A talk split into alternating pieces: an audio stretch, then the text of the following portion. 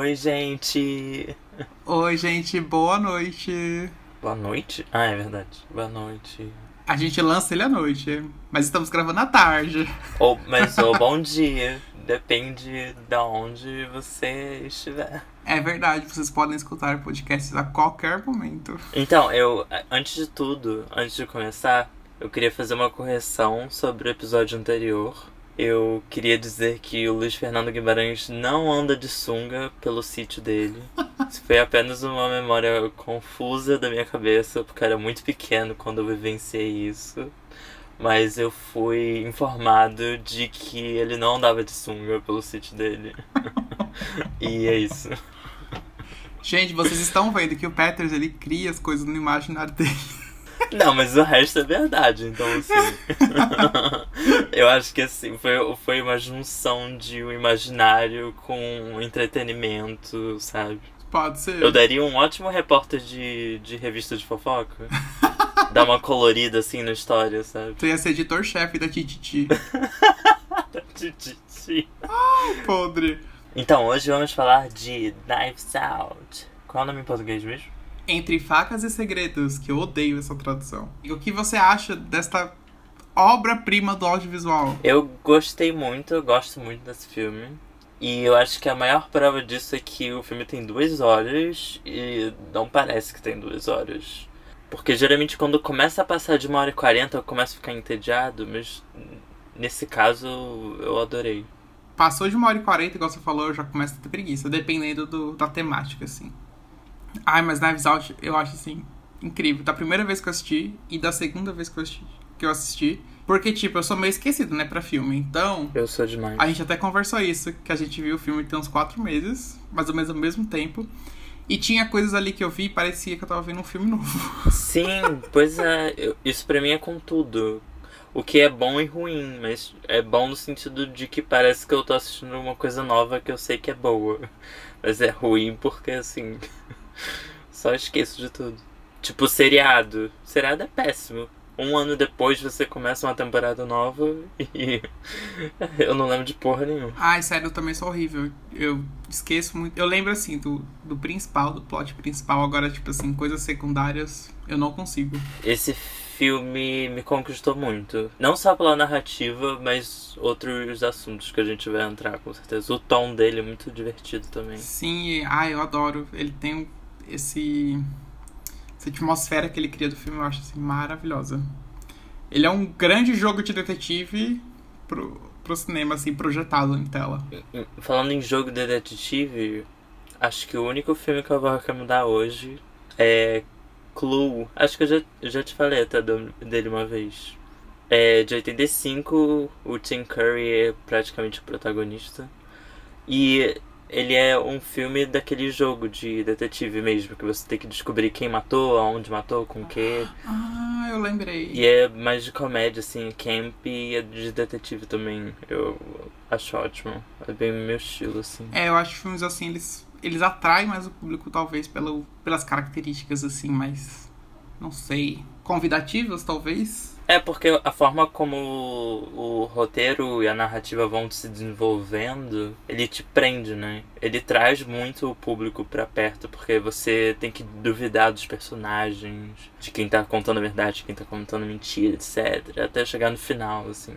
Eu acho que é bem convidativo mesmo. Então, para quem chegou aqui desavisado sobre Knives Out, ele é um filme onde o Harlan, que é um escritor super famoso, já um senhor já, cometeu suicídio. Mas em torno disso gera toda uma investigação se não foi assassinato mesmo. Porque gira em torno de herança, uma família grande, cheia de interesses e suspeitas. Um castelão. Um castelão. a partir disso a gente vai entrando na vida dos personagens e nessa investigação maravilhosa. Em que ano que foi lançado? Não, sacanagem. O filme ele foi lançado ano passado e ele foi muito bem recebido. Ela, ele foi uma das maiores surpresas, eu acho, do ano passado. Para mim, pelo menos foi, porque, tipo assim, eu nem sabia que ele ia lançar. E quando eu vi, eu fiquei assim, surpreso.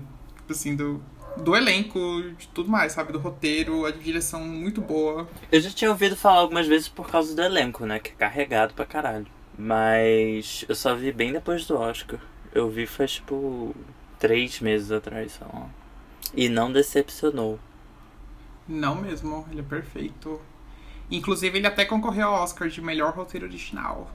Eu falaria assim, poderia ter ganhado, mas quem ganhou foi Parasita, que eu adoro, então, que é incrível. É uma competição pesada, né? Parasita realmente. Pois é. Mas assim, entre 1917, Era uma vez em Hollywood, do Tarantino, com acho podre, e História de um Casamento, eu preferia muito Entre Facas e Segredos. Ah, sim, é o, é o segundo lugar. Toma uma medalhinha de prata. Merece. é. Inclusive o roteiro, ele foi, o roteiro e a direção foi do Ryan Johnson, que ele fez Star Wars, o episódio 8, Os Últimos Jedi, que eu acho assim maravilhoso.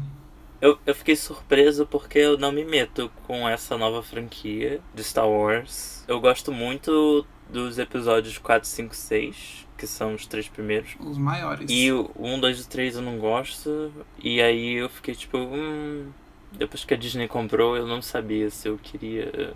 Só nunca assisti. Não sei. Mas é bom? Eu gosto da trilogia nova. Tipo assim, eu não vi o último até hoje, porque falaram tão mal que até agora eu não me animei pra assistir. Mas eu gosto do Despertar da, For Despertar da Força e o... Os Últimos Jedi. Eu acho Os Últimos Jedi incrível. O fandom de Star Wars, ele odeia esse filme. Muita gente odeia, mas assim, eu achei incrível. Ryan Johnson foi perfeito.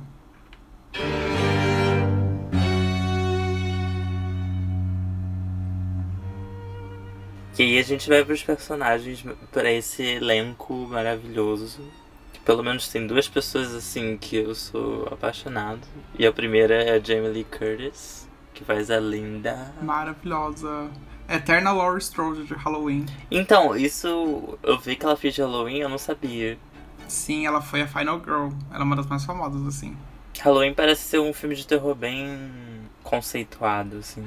Ai, sim, eu acho maravilhoso. Eu, eu ouço falar muito, mas eu não sou muito do terror, então não sei. Mas eu sempre lembro dela muito de Sexta-feira Muito Louca.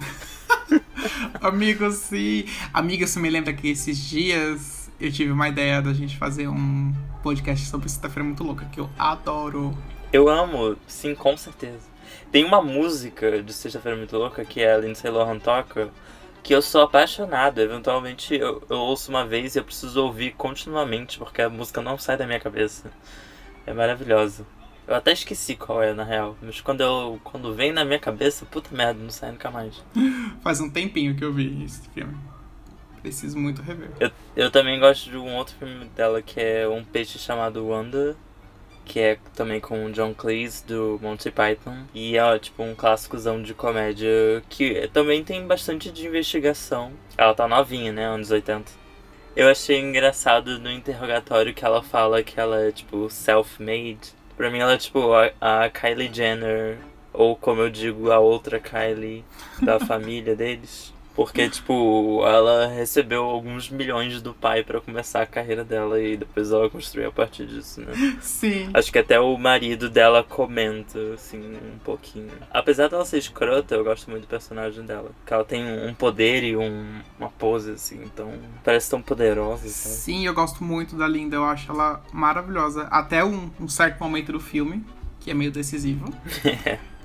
E aí, eu gosto bastante dela. Eu acho ela mais centrada ali da, da família. Sim, sim. E aí, né, assim, gente, tipo, é, os personagens eles já são introduzidos no interrogatório, que eu acho perfeito, porque é um, é um momento que talvez seja, ao mesmo tempo que didático do roteiro, de ele introduzir cada personagem falando sobre si no interrogatório de polícia, mas ao mesmo tempo ele faz isso genial, porque ele vai intercalando entre cada um. E Aí ele vai completando as histórias através da fala de cada um, sabe? Você, às vezes você uhum. vê que é real, às vezes você vê que é a ideia de outro personagem. Aí você vai criando já a sua imagem sobre eles. E eu acho assim que todos naquele momento se tornam suspeitos. Eu acho inclusive que a menos suspeita no começo é a Jamie Lee Curtis, a linda. É, eu acho que é porque ela é tão direta e seca, e ela é tão assim, tipo, direta ao ponto. Sim, e ela, tipo assim, ela não tem nenhuma motivação, eu acho, para uma motivação, assim, para matar. Sim. para matar o Harlan, o pai dela. Porque ela é que menos depende do dinheiro dele, né? Sim, sim. Ela dependeu do bilhão dele que ele deu pra ela começar. e depois. É, e aí já foi, já passou. Já passou. Foi mais esperto. E aí depois a gente também é introduzido ao. O Richard, que é o marido dela, o Don Johnson. Ele inclusive fez Watchmen, uma série da HBO. Ela é nova. Ganhou vários Emmys, inclusive. Ah, é? Uhum. Eu tava vendo que ele fez Machete. Eu achei isso engraçado, que eu não, não lembro dele no filme. É aquele filme com a Gaga? É, o Machete 2 tem a Gaga, tem a Sofia Vergara também. É ruim, mas é, tem a Gaga. Então, o que importa? A Stars Born não foi a, a estreia da Gaga no cinema. Só, Sim. Só a imagem que venderam. E eu acho muito bom a, o storyline do Richard, porque ele começa, tipo assim, super sendo é, genro. É genro, né? A palavra. É. Acho que é. O genro fiel e tal, ele preza pela linda e tudo mais. E aí depois a imagem dele é deteriorada. É deteriorada a palavra? Eu É. acho que é. É deteriora... deteriorada. que ódio! pelo resto da família, pelo fato de ele ter tido uma discussão com o Harlan antes, no dia antes dele morrer. E a gente descobre que ele é porque é um marido infiel. O Harlan tem fotos dele com outra mulher. Infiel. é, isso faz até a gente acabar gostando ainda mais da, do da Linda, que é o personagem da Jamie Lee Curtis. Sim, a gente simpatiza bastante nesse momento com ela. Ainda mais que isso fica pro final do filme, aí no último momento você fica tipo. Aham. Você meio que gosta e desgosta dela, assim. O que eu acho que acontece muito nesse filme. Gostar e desgostar dos personagens, duvidar dos personagens, acho que é o, Sim. o principal. Ele tem muito. Cada um tem muitos altos e baixos no, no filme. Uhum. E aí também temos o Walt, que é o, o filho, outro filho do Harlan. É aquele típico filho com a dor de cotovelo do pai. E da irmã, né? Porque a irmã meio que ganhou tudo. E aí ele meio que tenta ter os direitos dos livros do pai pra fazer filmes e tudo mais, só que ele não consegue. E aí é relatado também no interrogatório uma briga que eles tiveram. E aí você também começa a suspeitar dele, porque, tipo assim, muito comum, né? Filhos com inveja dos pais e tudo mais, e carretar em confusões e assassinatos, talvez. O que eu acho que eu mais lembro dele, na real, é o filho nazista dele. Pior que eu nem tava lembrando, esqueci de colocar ele no roteiro. Ele não serve pra nada. É. só- é. Só escutou uma, uma conversa lá, né? Com o Ransom. Ah, é verdade. Não, é, ele serve, Ele serve pra alguma coisinha. coisinha. Mas é porque ele. Ele não. Ele não depois, né? Ele não falou nada, assim. Não mostrou nada dele. E eu adoro esse do roteiro, que ele consegue aproveitar cada personagem. Até gente insignificante, Sim. que tipo, pa- Sim. papel super secundário, aí ele consegue botar um- uma função pra ele. Sim, demais. A gente também tem a, a Johnny, que é nada mais, nada menos. que é. que é Tony Collette. Que é assim, perfeita, maravilhosa. Beijo, Tony Collette. E eu só realmente me apaixonei por ela esse ano porque resolvi assistir United States of Terror e que ela tem tipo um distúrbio de personalidade, então ela vai assumindo papéis diferentes. Ela, ela é uma mãe, dona de família de boa, mas aí de repente ela assume o papel de uma adolescente festeira, de repente ela tipo um homem super machista, e de repente ela é uma dona de casa dos anos 70 e mostra como ela é uma atriz foda. Ela é muito, muito, muito boa, adoro ela. Ai, amigo, perfeito. Essa, essa daí eu nunca vi. Nem tinha ouvido falar, na verdade. Mas eu gosto muito dos trabalhos dela em. Do trabalho dela em Hereditário. Eu acho ela, assim, sensacional. Eu não assisti, eu só assisti uma análise desse filme e eu fiquei um, um pouquinho, não sei se eu ia conseguir assistir. eu sei que tem uma coisa. Medo. É porque ele não dá medo, né? Ele só tem um tom meio. Ele é bem dark, assim, e ele tem umas surpresas no É. final. No final tem uma coisa que muito que, que me assusta, que é aquele cara pelado sorrindo numa porta assim, sabe? Aquilo me assusta muito. Aquilo eu não gosto. Eu, eu prefiro um jump scare do que, do que esse tipo de coisa. Esse filme é meio perturbador, assim. Mas o meu favorito mesmo dela é Pequena Miss Sunshine, que eu acho assim Maravilhoso! Ai, meu Deus, Pequena Miss Sunshine é um... muito bom, muito bom, muito bom. Puta merda. Eu preciso rever, porque faz muito tempo quando assisti, mas caralho, muito bom. Eu revi um dia desses e meu amor, assim, por esse filme continua igual. Maravilhoso. Eu gosto que ela tem a empresa dela, a Flan. Instagram. Ela é influencer. influencer. E o detalhe que faz ela ser muito suspeita, que ela depende muito do sogro dela. E que é sogro ainda por cima, né? Ela não é nem, tipo, filha. Sim, sim. O, o marido dela morreu há uns, acho que uns anos. E ela depende do sogro pra pagar a faculdade da filha. Ela tá sendo ameaçada de que ele vai cortar esse, esse dinheiro dela porque ela tá desviando o dinheiro. É, o caráter dela ao longo do filme vai só. Acho que esclarecendo exatamente qual é a mensagem do filme principal. Aham.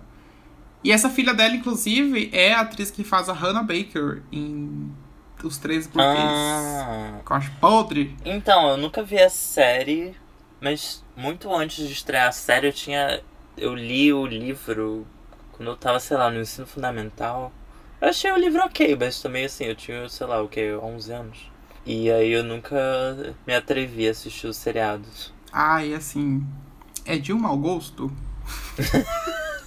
Desculpem ouvintes que gostam dessa série. Eu acho muito difícil, porque eu vejo muita gente odiando. É, eu vejo muita gente odiando também. Se muita, pra mim assim, se muita gente odeia um seriado da Netflix, eu com certeza não vou gostar. Então eu nem Pois é. Nem e assim, galera, vocês querem ter uma ideia da atuação da Catherine Langford, que eu gosto dela no final das contas.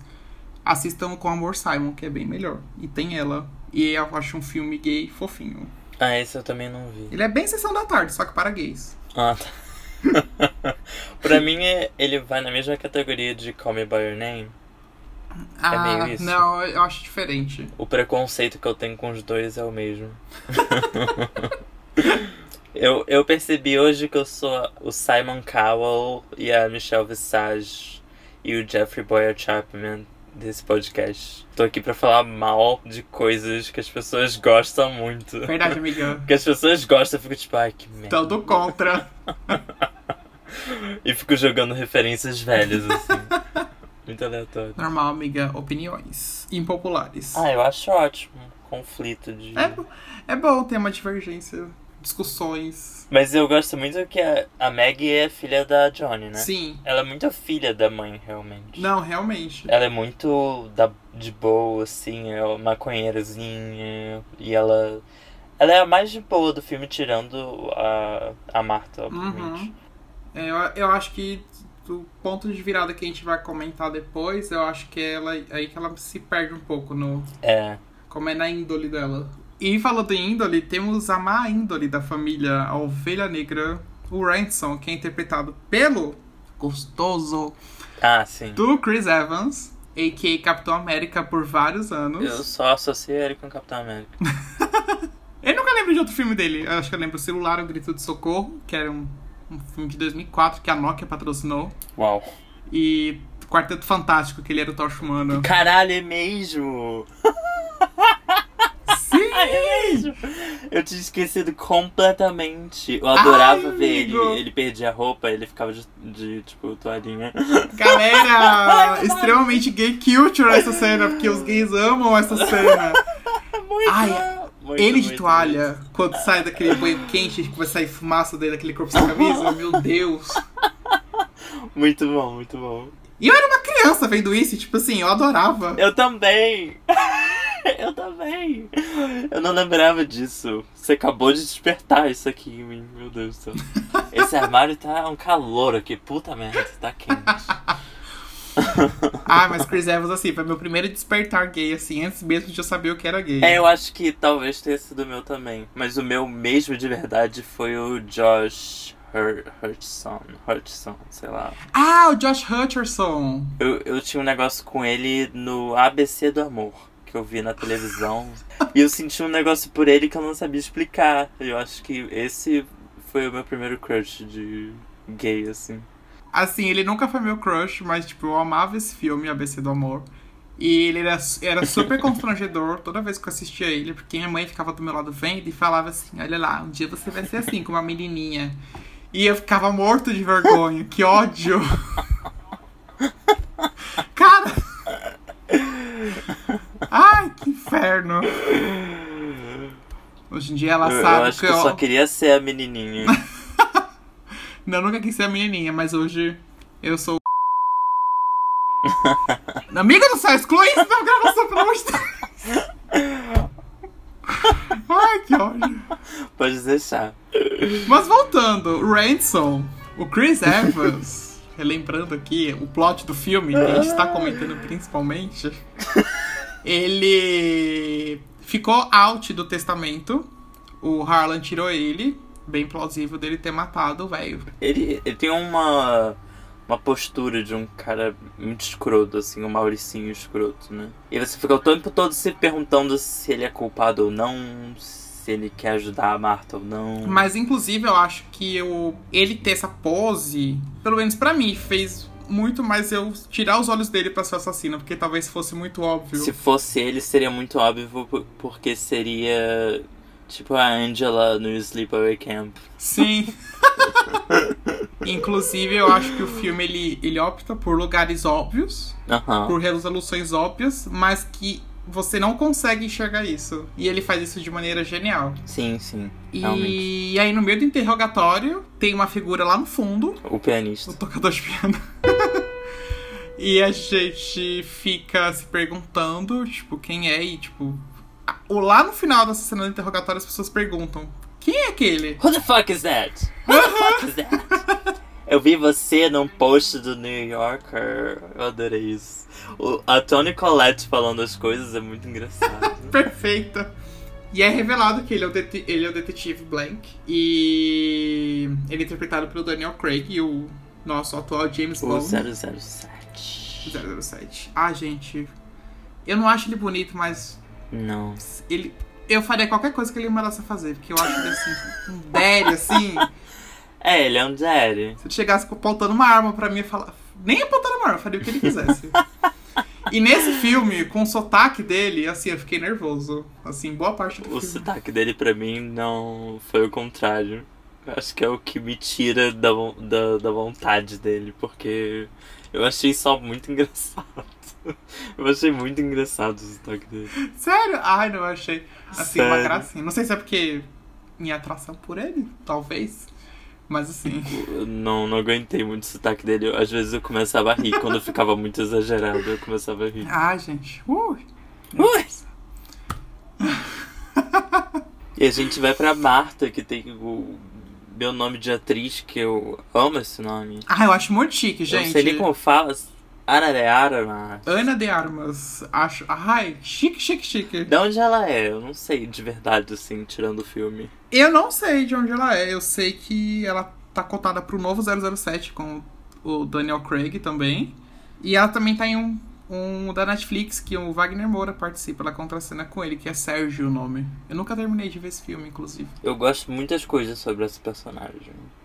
Primeiro, eu amo que a família trata ela como parte da família, como famílias brasileiras tratam empregada, etc. Tipo, ah, é a parte da família e tal. E, Sim. Tipo, obviamente não é. Aham. A ponto deles não saberem de fato de onde ela é. Assim, confundindo a nacionalidade o tempo todo ao longo do filme. Inclusive tem uma hora que o, que o Chris Evans chama ela de brasileiro. São, tipo, brasileira, peruana, venezuelana. O que faz muito parte do plot do filme. Ai, eu adoro ela, que ela, tipo, ela é super inocente, ela tem aquele jeito super agoniado com as coisas. E ela tem um a anomalia, que é toda vez que ela mente, ela sente vontade de vomitar. Isso foi, acho que é a única coisa que eu não gostei de fato do filme todo, pra ser sincero. No início, quando isso apareceu pela primeira vez, eu não gostei, porque eu achei muito óbvio. Tipo, isso vai resolver de alguma forma o plot do filme. Eu fiquei tipo, isso não é uma coisa natural. Eu não acho que isso acontece mesmo. Uma pessoa vomitar quando fala a verdade. Eu achei meio tosco. Achei uma fuga, assim, do roteiro pra resolver plots. Mas, enquanto o filme foi se desenvolvendo, eu, eu até gostei, porque eu vi que o filme não se leva tão a sério nessa questão de detetive e investigação. Então, pra, deixou de me incomodar ao longo do filme. E quando chegou do final do filme, eu fiquei tipo, ai, foda-se. Sim, tipo, no começo você acha estranho, você acha até que vai ser um, vai se entregar, né? Como você falou rápido, mas nós vemos que é diferente. É, sim. E aí, o que eu mais amo do filme é que chega nos 40 minutos do filme e já é revelado, mais ou menos, o, o que aconteceu, qual é o mistério do assassinato. É assassinato barra suicídio. Sim. A Marta, ela troca os remédios do Harlan e ela dá 100ml de morfina, se eu não me engano, para ele. E aí ele vai morrer em 10 minutos e não tem como chamar a ambulância.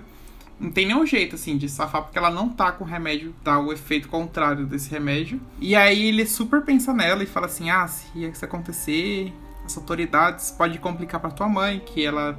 A mãe dela, no caso, ela tá ilegalmente, né, nos Estados Unidos. A família dela não regularizou a situação. Aí tem tudo isso. Aí ele prefere ficar lá e passar a draga no pescoço e fingir que é suicídio. Eles criam todo um plano mirabolante que eu acho incrível eles, eles narrando as coisas assim e acontecendo. Uma coisa que eu adoro do filme.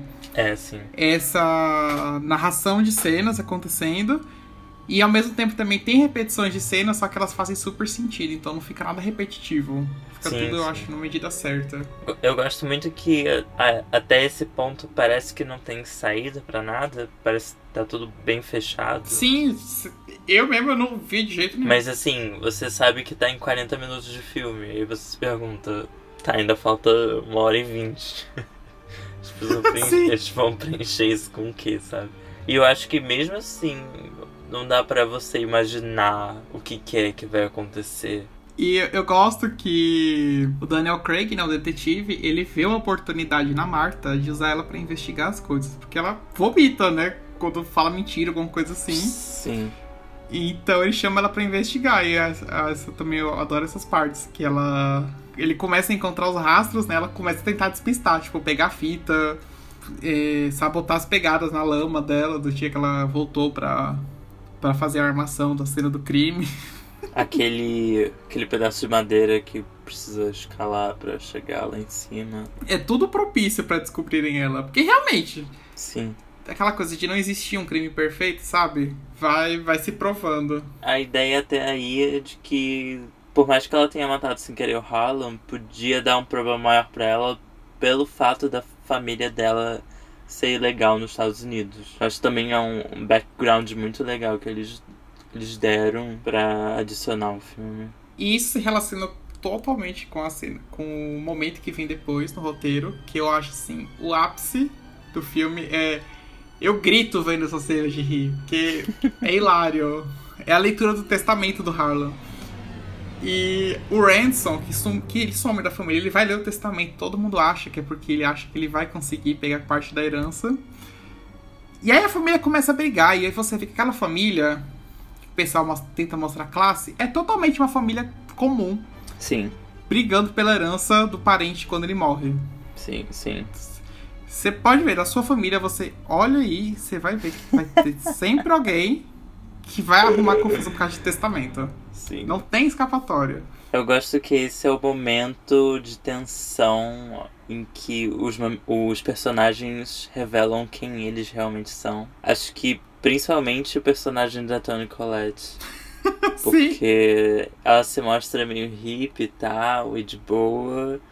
E você vê que não é, que ela é bem uma de democrata estadunidense, aproveitando que a gente está em época de eleição, que não é tão diferente assim do republicano, só tem um discurso diferente, mas as intenções no final das contas são as mesmas. Sim, as coisas mudam totalmente. Inclusive a que a gente tinha comentado, que ia falar agora, que é a personagem de Jamie Lee Curtis, a linda. Gente, quando ela descobre que tudo ficou pra Marta, uhum. ela se transforma ela acusa a Marta de ter transado com, com o pai dela. Ela acusa tanta coisa. E você vê aquele personagem que a gente falou mais cedo, que ele era independente, ganhou só um dinheirinho do pai.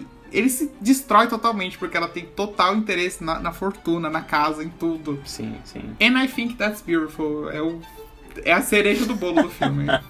Sim, é mesmo. Inclusive, tem uma cena depois que o, o Alt, né, que é o outro filho do, do Harlan, ele vai na casa da, da Marta no outro dia e chantageia ela. Tipo, no, no dia anterior eles abraçaram ela e falaram assim: Você é da família, a gente te oferece dinheiro se você precisar e tudo mais. Beleza, ela ganhou o dinheiro que ela precisava.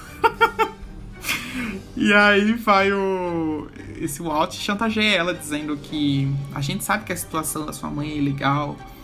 Sabia que se você der esse dinheiro pra gente, nós vamos. A gente consegue deixar você legalmente aqui e tudo mais. Ele ameaça ela totalmente.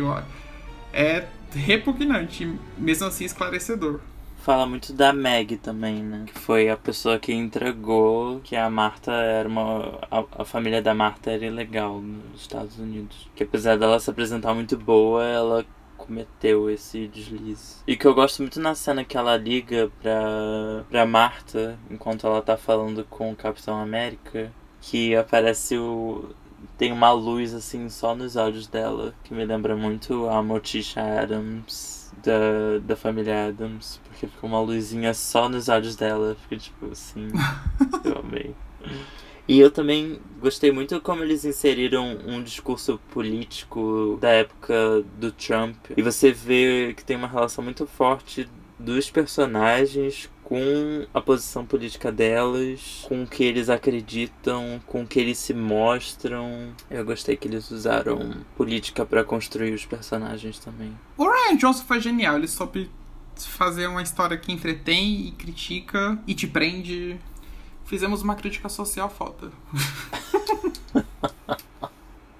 Aí lá na hora de ela se esclarecer do testamento, o Daniel Craig pega o negócio e ele começa a ler. E essa cena eu acho hilária que ela tá, tipo, super. Gente, então, eu aqui, eu vou dar herança pra vocês e tudo mais. E aí ele para na hora e começa a dizer que todo mundo é canalha naquela casa. Ninguém merece essa herança, quem merece é a Marta. Eu gosto que ele fala com meio com uma lágrima nos olhos. Ele dá uma emoção muito boa do tipo, não! Sim, ai. Vocês são filhos da puta! Ah, gente, ele é super divertido nesse filme. Sim. Enfim, no final das contas, o exame mostrava que, na verdade, a Marta tinha dado os medicamentos certos, porque o Ransom tinha trocado eles na noite da festa. E ele queria que ela desse os errados para ele. Ele queria que realmente acontecesse isso, que foi pensado que aconteceu. o buraco do donut dentro do buraco do donut, do, do donut do buraco do donut. Eu fiquei tipo, ok. Ah, essa teoria é incrível! e eu só ficava assim, na primeira vez que eu vi, eu fiquei, oh, meu Deus, não. Porque, tipo assim, eu jamais esperaria essa, essa conclusão. Sim. Eles começaram a fazer uma salada na hora de chegar nesse, nesse desfecho que eu comecei a embaralhar minha mente. O que que. É. O que que dava certo? Aí depois que fica tudo certinho e tal, eu, eu gosto bastante.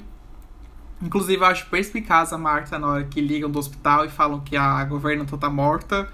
E ela mente pro Ransom pra ele se entregar. Sim. Eu acho genial. E ela vomita, ela na, vomita cara na cara dele.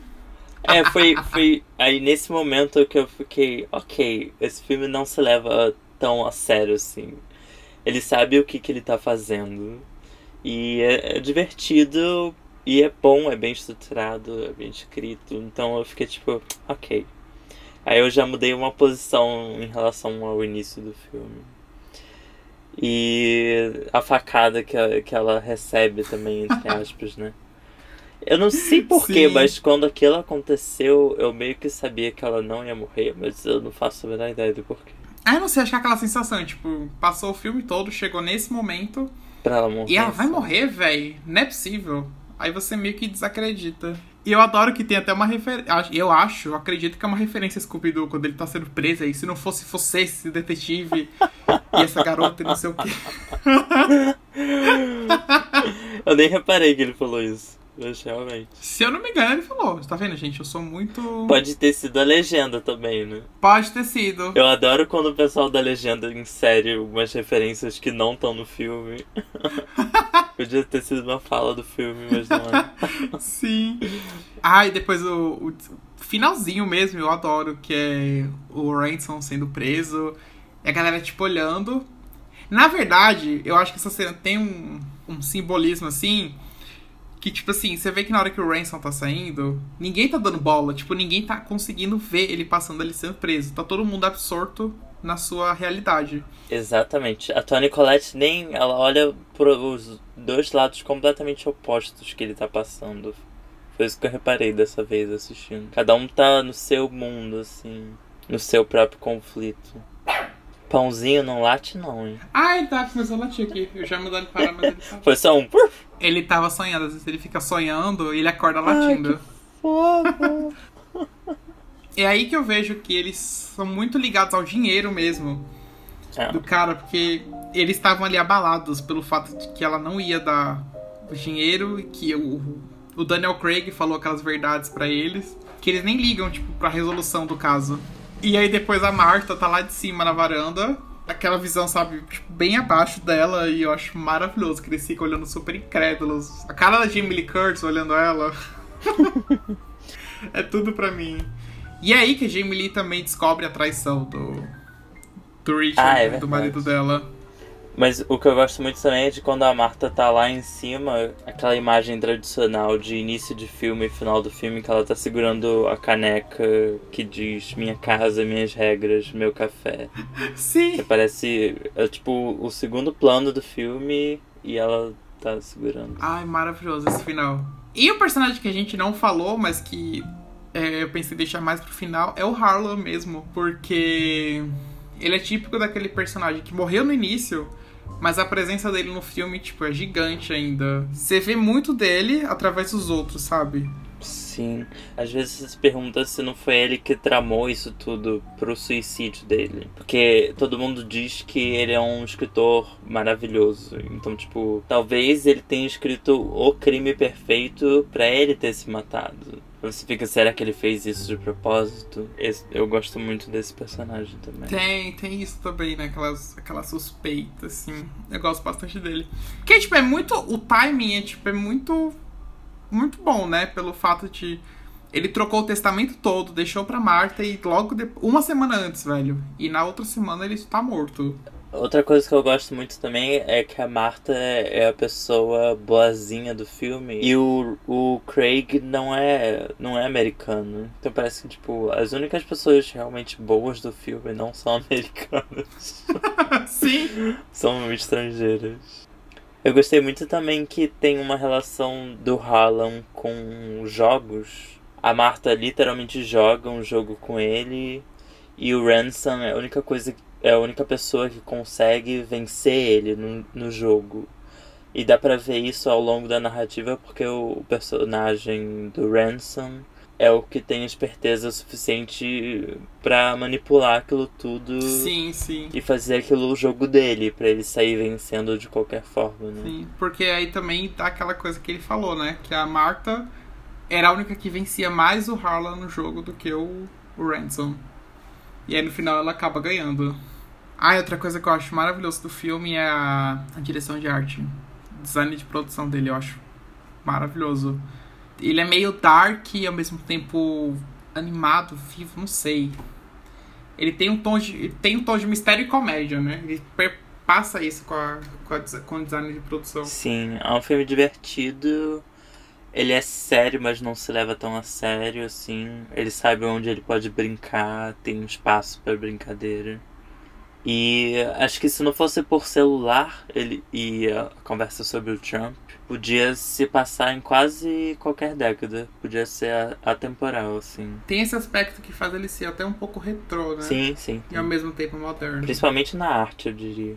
Mas é isso, eu acho assim, o roteiro, ele é. Acho que ele é o ápice. Eu acho que o roteiro e o elenco, ele soube pegar um elenco de peso e é todo mundo incrível.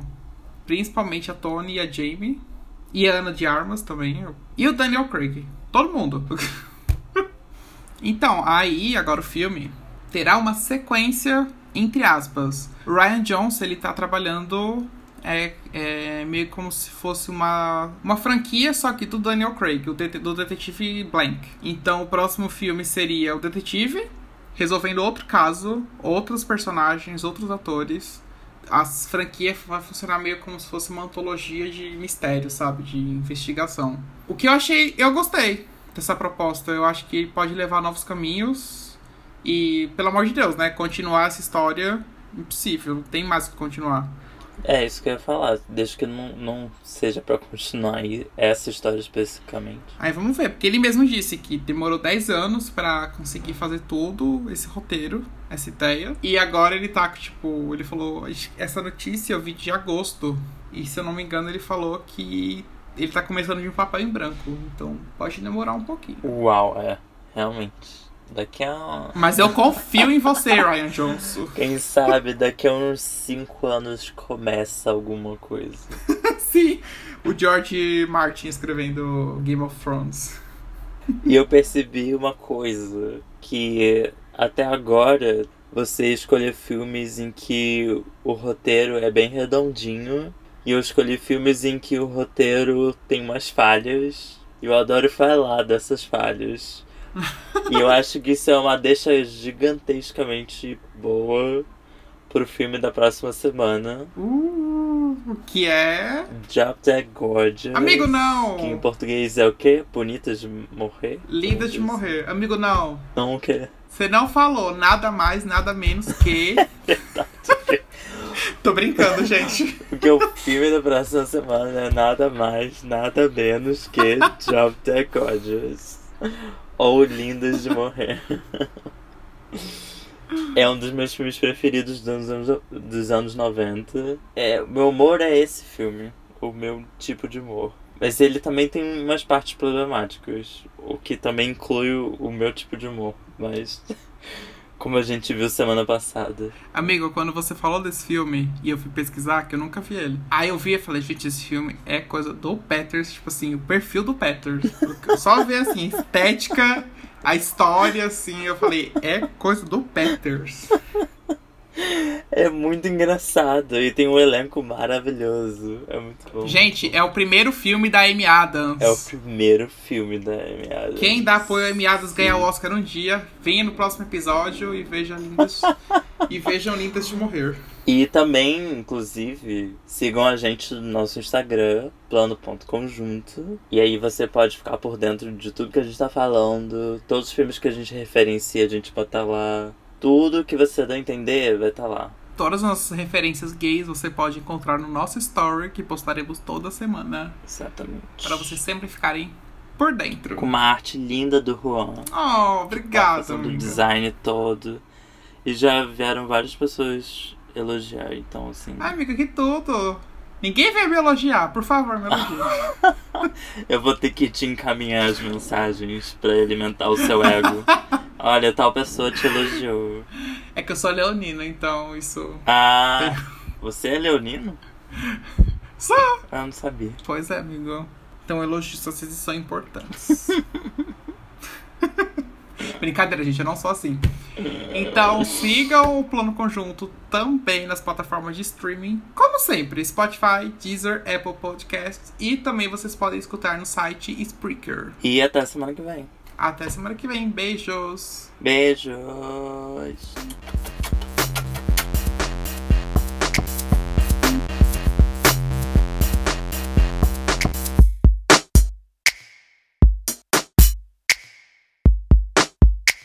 Edição e mixagem Thiago Peters. Arte Juan Espinheira. Música por Coyote Hearing.